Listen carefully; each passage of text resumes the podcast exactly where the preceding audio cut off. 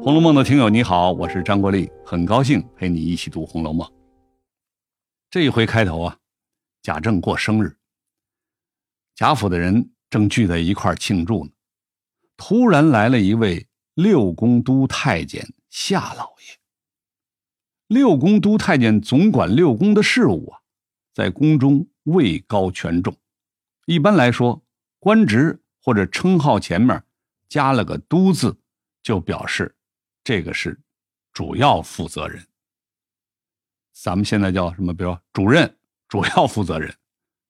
比如在《水浒》中，梁山好汉排座次的时候，地位最高的两个人，宋江、卢俊义，他们的职务是梁山伯总兵都头领，啊，别的好汉只是头领，他们俩是都头领，表示他们是最高的负责人。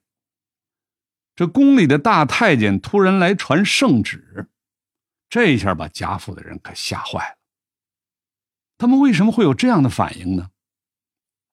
真实的历史和我们电视剧中看到的它不一样。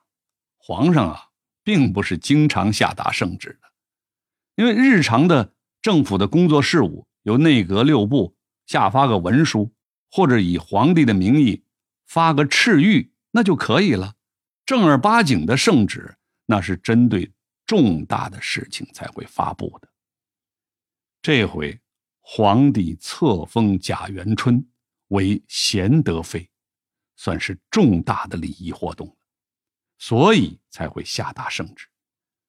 普通官员突然在家里接到圣旨，要么就是好事儿啊，皇帝有赏赐或者嘉奖；要么就是坏事儿。犯了什么罪，要被革职、拿问、抄家之类的。圣旨来的这么突然，贾府的人不知道是好是坏，心里自然会战战兢兢。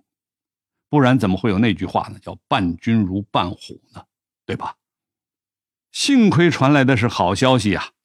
元妃被晋封为凤藻宫尚书，加封贤德妃。这清代后宫中。没有这个凤藻宫啊，也没有让后妃做女尚书的，因此你可以想到，这也是曹雪芹编出来的职位，是吧？这些年宫斗剧流行，大家对清宫里的嫔妃的封号也是很熟悉了，共分八个等级：皇后、皇贵妃、贵妃、妃、嫔、贵人、常在、答应。还有官女子等没有计入这个等级体系的，元春被封为妃，那是很高的等级的嫔妃了。前面加了个贤德的封号，也是后宫惯例。元春被封了妃，于是贾府开始准备元春回家省亲的事儿。贾琏正好从南方回来，就和王熙凤谈论起来。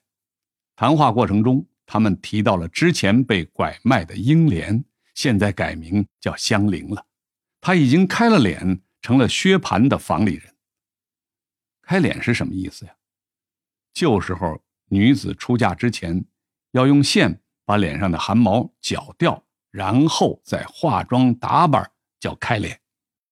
开脸也成了嫁人的代名词儿。房里的人意思就等同于同房大丫头。和小妾差不多。古代的婚姻制度是一夫一妻多妾制，妻就是齐，对齐的齐，表明她和丈夫的地位是对等的。当然，在男权制社会下，不可能真正的和丈夫平等，但也表明妻子的地位比妾高。古代的婚姻经常是两个家族之间的事儿。妻子的家族如果势力强大，她在丈夫家也会有话语权。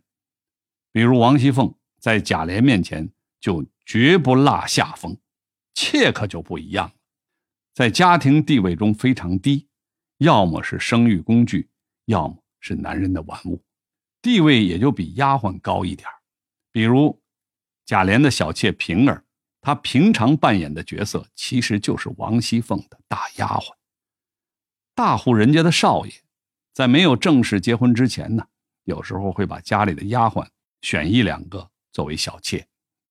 香菱长得好看，薛蟠这样的好色之徒当然不会放过，一直要求薛姨妈把香菱给自己做小妾。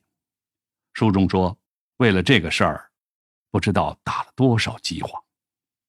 打饥荒意思就是发生麻烦纠纷，可见薛蟠和他母亲闹了很多回，才得到了香菱。好了，我是陪你读《红楼梦》的张国立，我们下回继续。